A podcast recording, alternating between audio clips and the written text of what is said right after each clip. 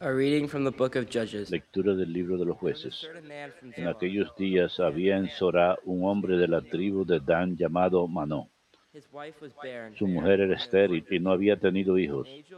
El ángel del Señor se apareció a la mujer y le dijo, eres estéril y no has tenido hijos, pero concebirás y darás a luz un hijo. Ten cuidado de no beber vino ni licor ni comer nada impuro, porque concebirás y darás a luz un hijo. no pasará la navaja por su cabeza, porque el niño estará consagrado a Dios desde antes de nacer. Él empezará a salvar a Israel de los filisteos. La mujer fue a decirle a su "The marido, me ha visitado un hombre de Dios que por su aspecto terrible parecía un mensajero divino, pero no le pregunté de dónde era, ni él me dijo su nombre. Solo me dijo, concebirás y darás a luz un hijo. Ten cuidado de no beber vino ni licor, ni comer nada impuro, porque el niño estará consagrado a Dios desde antes de nacer hasta el día de su muerte. La mujer de Manot dio a luz un hijo y le puso de nombre Sansón. El niño creció y el Señor lo bendijo y el Espíritu del Señor comenzó a agitarlo. Palabra de Dios, te alabamos, Señor. Que mi boca esté llena de tu alabanza y cante tu gloria. Que mi boca esté llena de tu alabanza y cante tu gloria. Sé tú mi roca de refugio, el alcázar donde me salve. Porque mi peña y mi alcázar eres tú, Dios mío, líbrame de la mano perversa. Que mi boca esté llena de tu alabanza y cante tu gloria. Porque tú, Dios mío, fuiste mi esperanza y mi confianza, Señor, desde mi juventud. En el vientre materno ya me apoyaba en ti, en el seno tú me sostenías. En mi boca esté, esté llena de alabanza y cante tu gloria. Contaré tus proezas, Señor. O God, I will Narraré tu victoria tuya entera, Dios mío. Have Me instruiste desde mi juventud y hasta hoy relato tus maravillas. Que mi boca esté llena de tu alabanza y cante tu gloria.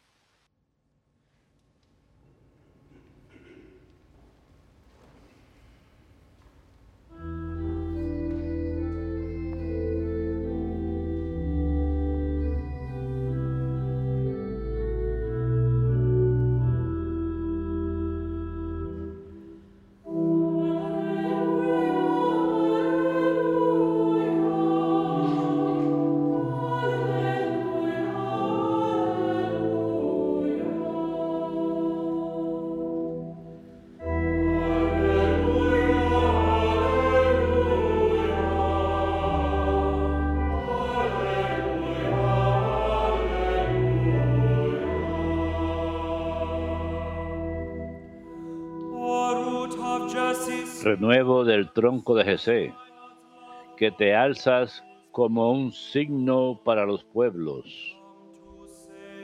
Ven a librarnos, no tardes más.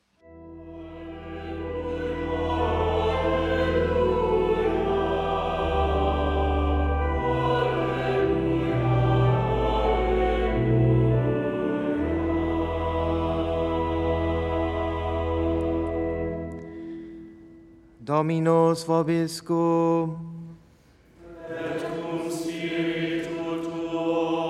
Lectio Sancti Evangelii secundum Lucam.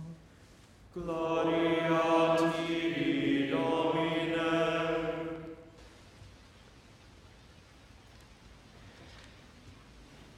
In the days of Herod, En Judah, tiempos de Herodes, rey de Judá, había un sacerdote llamado Zacarías del turno de Abías, casado con una descendiente de Aarón llamada Isabel.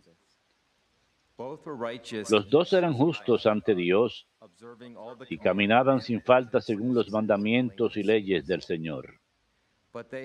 No tenían hijos porque Isabel era estéril y los dos eran de edad avanzada. Una vez que oficiaba delante de Dios con el grupo de su turno, según el ritual de los sacerdotes, le tocó a él entrar en el santuario del Señor a ofrecer el incienso. La muchedumbre del pueblo estaba afuera rezando durante la ofrenda del incienso. Y se le apareció el ángel del Señor de pie a la derecha del altar del incienso. Al verlo, Zacarías se sobresaltó y quedó sobrecogido de temor. Pero el ángel le dijo, upon him. But the angel said no temas, Zacarías, porque tu ruego ha sido escuchado. Tu mujer Isabel te dará un hijo y le pondrás por nombre Juan. Te llenarás de alegría y muchos se alegrarán de su nacimiento, pues será grande a los ojos del Señor. No beberá vino ni licor, se llenará de Espíritu Santo ya en el vientre materno y convertirá muchos israelitas al Señor su Dios. Irá delante del Señor con el espíritu y poder de Elías para convertir los corazones de los padres hacia los hijos y a los desobedientes a la sensatez de los justos, preparando para el Señor un pueblo bien dispuesto. Zacarías replicó al ángel? ¿cómo estaré seguro de eso? Pues yo soy viejo y mi mujer es de edad avanzada. El ángel le contestó, yo soy Gabriel, que sirvo en presencia de Dios. He sido enviado a hablarte para darte esta buena noticia. Pero mira, to me, guardará so you will silencio, sin poder hablar, the day hasta el día en que eso suceda, porque my no has dado fe a mis palabras, que se cumplirán en su momento. Meanwhile, the people El pueblo estaba aguardando a Zacarías sorprendido de que tardase tanto en el santuario. Al salir no podía hablarles y ellos comprendieron que, habían, que había tenido una visión en el santuario. Él les hablaba por señas porque seguía mudo. Then when his days of ministry Al cumplirse los días de su servicio en el templo, volvió a casa. Días después conceived, concibió Isabel, su mujer, y estuvo sin salir cinco meses saying, diciendo, So has the Lord done así me ha tratado el Señor when he cuando has se ha dignado quitar mi to afrenta ante los hombres. Verbum Domini.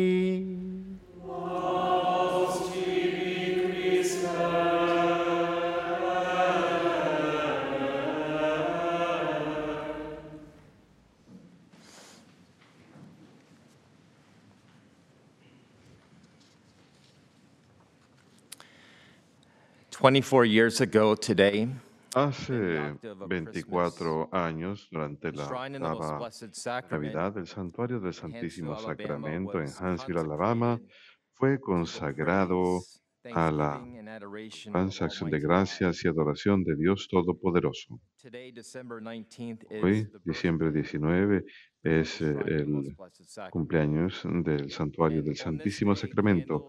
Y en este día, velas sobre los pilares en las, dentro de las paredes del santuario se encienden para conmemorar ese santuario en Huntsville place como lugar santo dedicado para la adoración solemne a Dios Todopoderoso.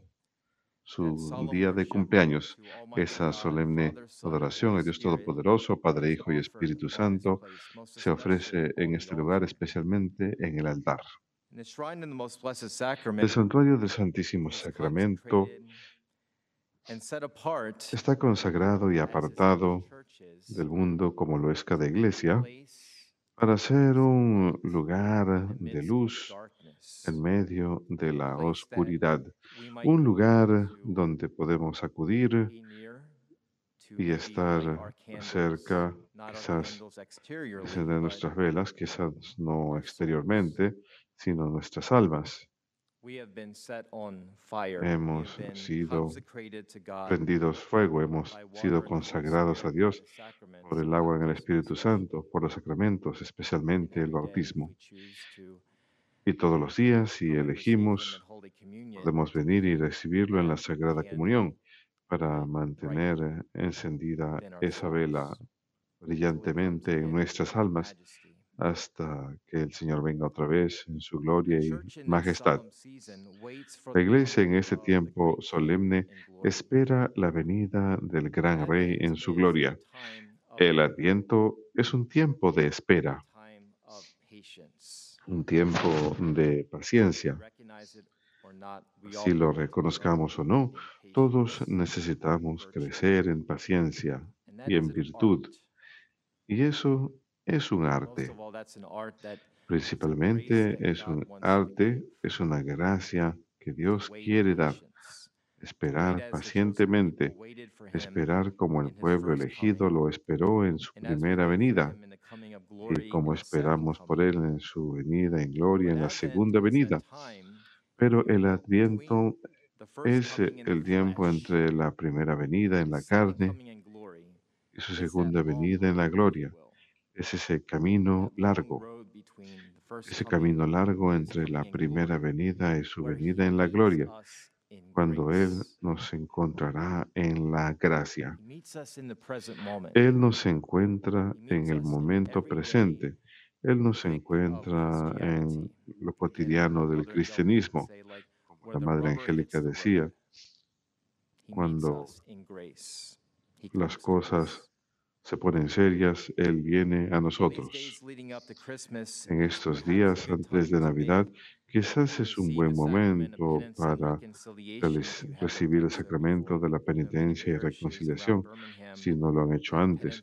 Muchas parroquias en torno a Birmingham tienen servicios de penitencia y quizás en sus parroquias locales pueden sacar una cita con el párroco para, para realizar un buen examen de conciencia, una buena confesión de los pecados y hacer un propósito de enmienda firme para nunca ofender más al Señor, incluso en lo más pequeño.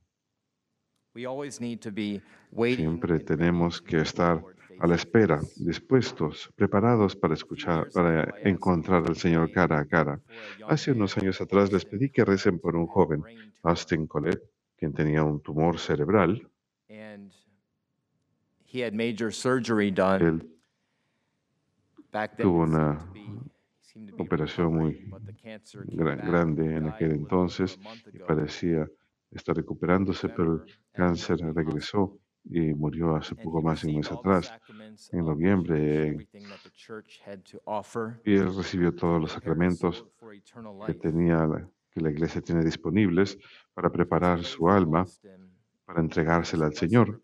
Así que, por favor, Recen por Austin para el descanso de su alma y por consuelo para su familia. Realmente, nunca sabemos cuándo nos llegará la hora. Este jovencito tenía poco más de 20 años. Recientemente había terminado la secundaria, pero uno nunca sabe cuándo le llegará la hora. Y el Adviento es un tiempo para recordarnos a la iglesia entera y los individuos en la iglesia a esperar ante la presencia del Señor. Esperarlo como si fuese nuestro último día, estar con Él como si fuese nuestro último día. El 17 de diciembre hasta el 24 de diciembre entramos en preparación inmediata para la solemne celebración del nacimiento virginal del Señor en Belén. Se ha conocido como la octava de Navidad, así como tenemos una octava después de Navidad y la octava de Pascua. Este tiempo antes, en preparación, es la octava antes. Y estos días en la Sagrada Liturgia se utilizan las antífonas de O. Estas antífonas se remontan a la- los siglos V y VI, como el famoso historiador Boecio, quien vivió del año 480 al 524, indica en su historia de la Iglesia. Y Y para el siglo VIII ya se utilizaban en la Sagrada Liturgia en Roma. Estas antífonas nos dan los siete títulos del Mesías, junto con la profecía de Isaías de la venida del Rey tan esperado, del Rey Mesías. Siete antífonas que escuchamos en esta semana en la liturgia son sapiencia, sabiduría, o Adonai, Señor, Oratis Yese, o raíz de C, o clavis David, o clave de David, o Ordians, o sol naciente, o rex gentium, o rey de las naciones, y o Emanuel, que significa, oh Dios, Dios está con nosotros. Y es eso, himno tradicional, todos lo conocemos. Oh, ven, ven, Emanuel.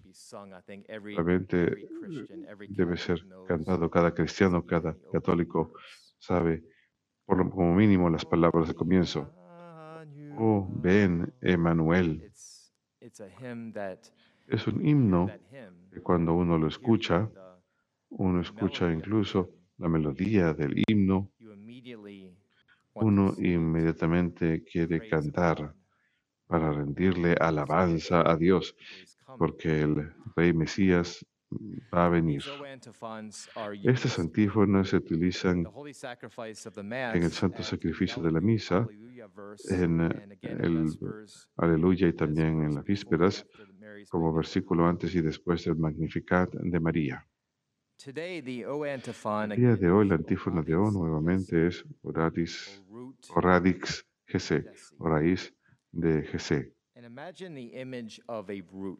Imagínense la imagen de una raíz, las raíces de un árbol, las raíces de algo que es exterior. Las raíces a menudo están ocultas.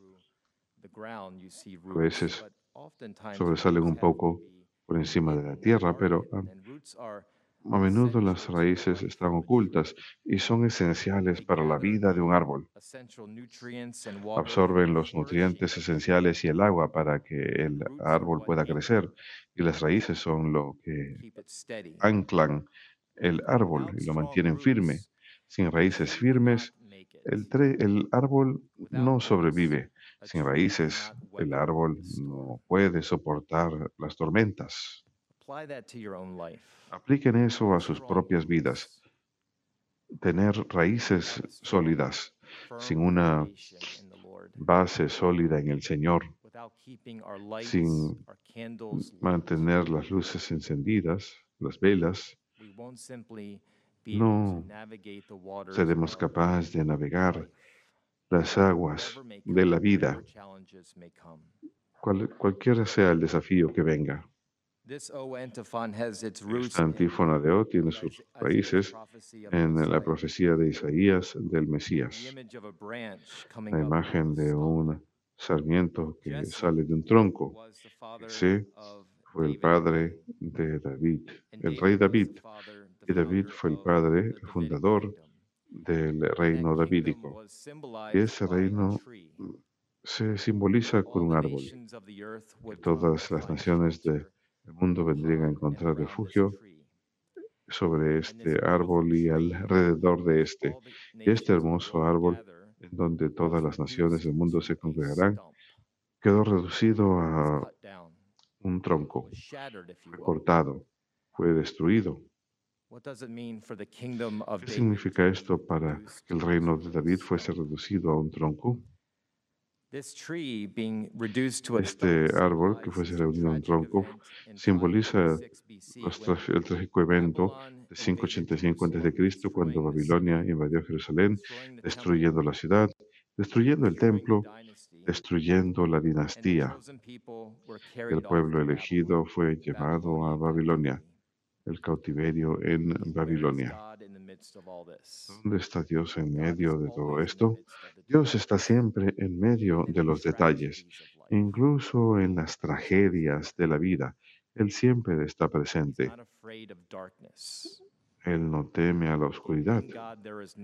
Nuevamente, en Dios no hay oscuridad. Nosotros vemos oscuridad. Dentro de Dios, Dios ve luz. Dios disipa la oscuridad. he is not afraid Pueden decir que Él no teme nuestra oscuridad. The people of Israel long El to pueblo de Israel anhela ver a Dios y anhela que Él venga a corregir las cosas. Y Isaías da esa profecía en el capítulo On that day 11. a shoot shall sprout from the stump of Jesse. En aquel día brotará un retoño del tronco de. Jesé Y florecerá. El Espíritu del Señor estará sobre él, un espíritu de sabiduría y entendimiento, un espíritu de consejo y fortaleza, un espíritu de conocimiento y temor del Señor. Y su deleite será el temor del Señor. No será juzgado por apariencia, ni decidirá por rumores, sino que juzgará a los pobres con justicia, decidirá el destino de la tierra afligida, juzgará a los injustos con su boca y a los injustos. llevará la justicia como un cinturón. Dios no ha abandonado a su reino. Dios nunca abandona su pueblo. Nosotros abandonamos a Dios a través de nuestro rechazo, nuestra desobediencia y nuestro pecado. Pero. Dios nunca olvida a su pueblo. Él no nos da la espalda. La casa de David ha continuado y el sarmiento, en el sarmiento que brota del tronco de Jesé. Esta es eh, la teología básica y subyacente de O Radix Jesse. la raíz de Christmas, En estos días antes de Navidad, enfoquemos nuestros corazones correctamente, ingresemos en ese anhelo, en esa espera del Señor, pasemos tiempo con Él en oración, ya sea que tengan la oportunidad de ir a una parroquia local para pasar tiempo en adoración eucarística. O para esperar al Señor. Y esa es una buena oración para rezar cuando acudimos ante el. Santísimo Sacramento. Estoy esperando, estoy esperando, Señor. Aquí estoy.